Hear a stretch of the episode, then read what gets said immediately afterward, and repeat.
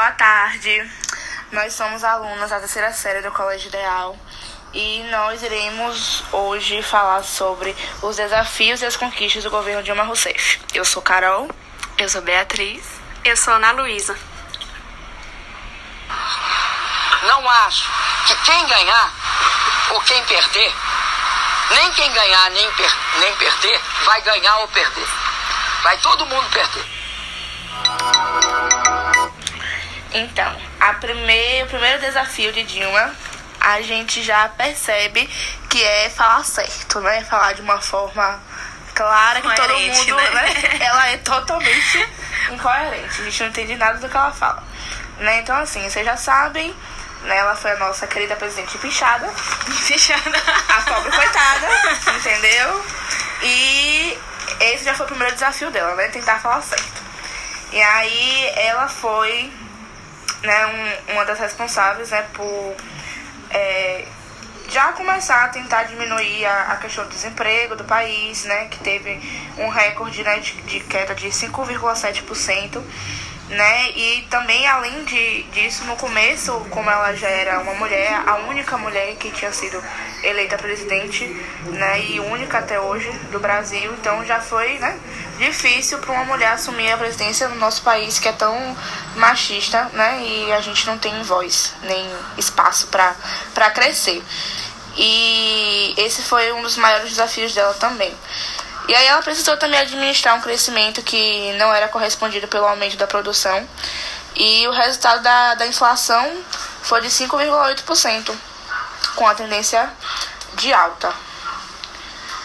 Então, percebemos que é urgente estabelecer o dinamismo da economia glo global, que deveria se esforçar em impulsionar o investimento, ou seja, o comércio internacional e a redução da, de desigualdade entre os países que voltou a qualificar de inaceitável a demora na reforma da distribuição de votos de acordo com o peso das economias emergentes, de acordo com o Fundo Monetário Internacional.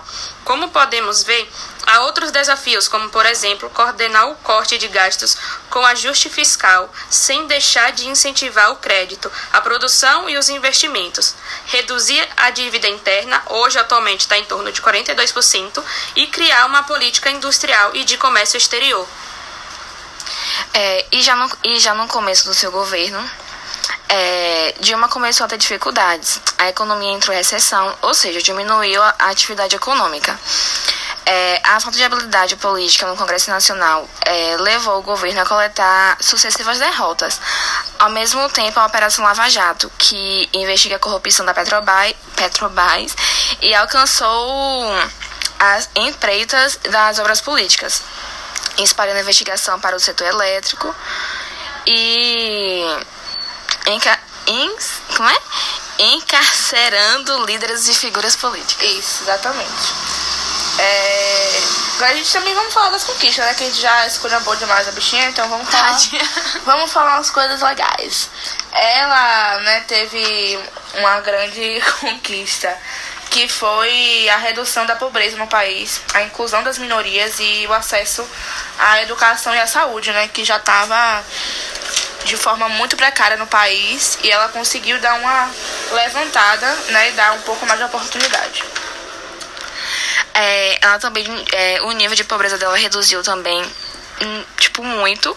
É, a presidenta brasileira destacou desde a consolidação da democracia até a estabilidade econômica do país, sem deixar de lado uma sociedade na qual meio estava uma grande transformação e também vai precisar é, coordenar a política industrial e agrícola para atender amplamente a demanda interna que continuará crescendo mesmo com um ajuste menor do salário mínimo que teve em torno um ganho real é, acima da inflação de mais ou menos 50, 53% nos últimos oito anos. Então, essas foram uma das conquistas e desafios né, sobre o governo Dilma Rousseff. A gente sabe que foi um governo muito polêmico e né, ainda mais pelo fato dela ter sofrido impeachment. Né, por isso que ela é conhecida como a presidente pichada. e aí ela né, ficou marcada na história.